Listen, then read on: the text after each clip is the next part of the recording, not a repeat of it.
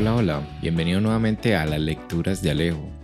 Hoy les traigo el cuento de El enano saltarín, Rumpelstiltskin, de los hermanos Grimm. Cuentan que en un tiempo muy lejano el rey decidió pasear por sus dominios, que incluían una pequeña aldea en la que vivía un molinero junto con su bella hija. Al interesarse el rey por ella, el molinero mintió para darse importancia. Además de bonita, es capaz de convertir la paja en oro hilándola con una rueca. El rey, francamente contento con dicha cualidad de la muchacha, no lo dudó un instante y la llevó con él al palacio. Una vez en el castillo, el rey ordenó que condujesen a la hija del molinero a una habitación repleta de paja, donde había también una rueca.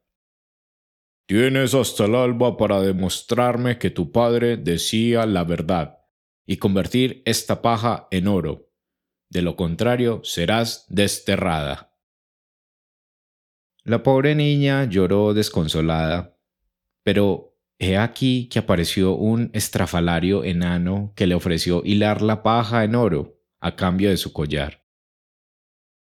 La hija del molinero le entregó la joya, y sí, sas, sí, el enano hilaba la paja que se iba convirtiendo en oro en las canillas, hasta que no quedó ni una brisna de paja, y la habitación refulgía por el oro. Cuando el rey vio la proeza, guiado por la avaricia, espetó.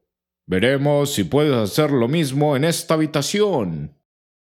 Y le señaló una estancia más grande y más repleta de paja que la del día anterior. La muchacha estaba desesperada, pues creía imposible cumplir la tarea, pero como el día anterior apareció el enano saltarín, ¿Qué me das hilo la paja para convertirla en oro? preguntó al hacerse visible. Solo tengo esta sortija, dijo la doncella tendiéndole el anillo. Empecemos, pues, respondió el enano. Y sí, sas, sí, sas, toda la paja se convirtió en oro hilado. Pero la codicia del rey no tenía fin, y cuando comprobó que se habían cumplido sus órdenes, anunció Repetirás la hazaña una vez más. Si lo consigues, te haré mi esposa. Pues pensaba que, a pesar de ser la hija de un molinero, nunca encontraría mujer con dote mejor. Una noche más lloró la muchacha, y de nuevo apareció el grotesco enano. ¿Qué me darás a cambio de solucionar tu problema? Preguntó saltando a la chica.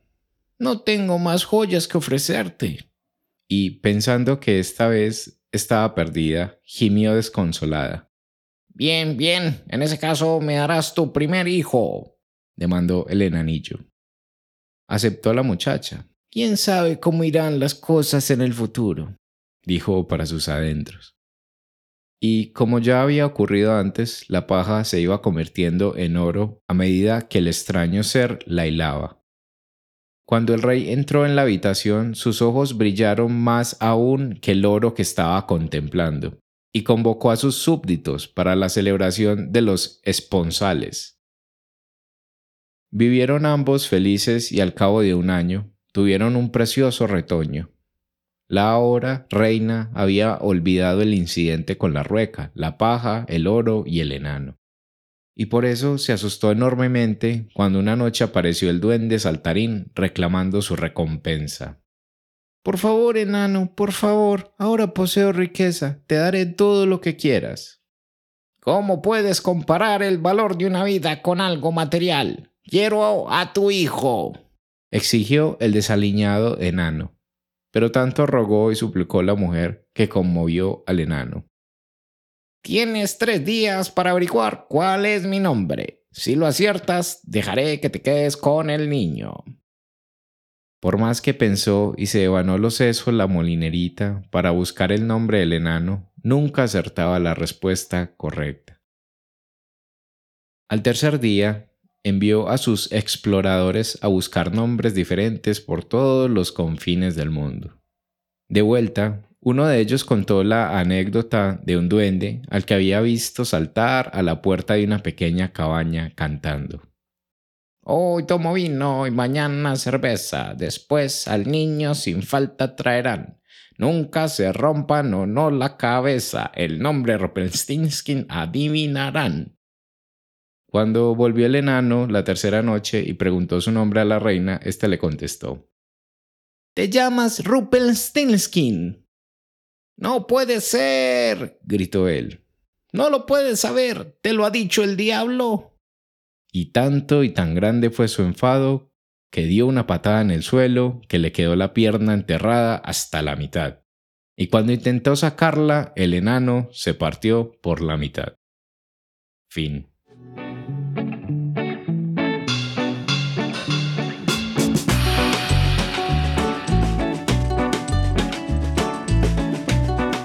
Y así termina el episodio de esta semana. Espero lo hayas disfrutado y recuerda seguirme en Spotify, Instagram y YouTube para estar al día de las lecturas que seguiré realizando cada semana. No siendo más, te deseo un maravilloso y excelente día y espero entretenerte nuevamente la próxima semana con una nueva lectura. Chao.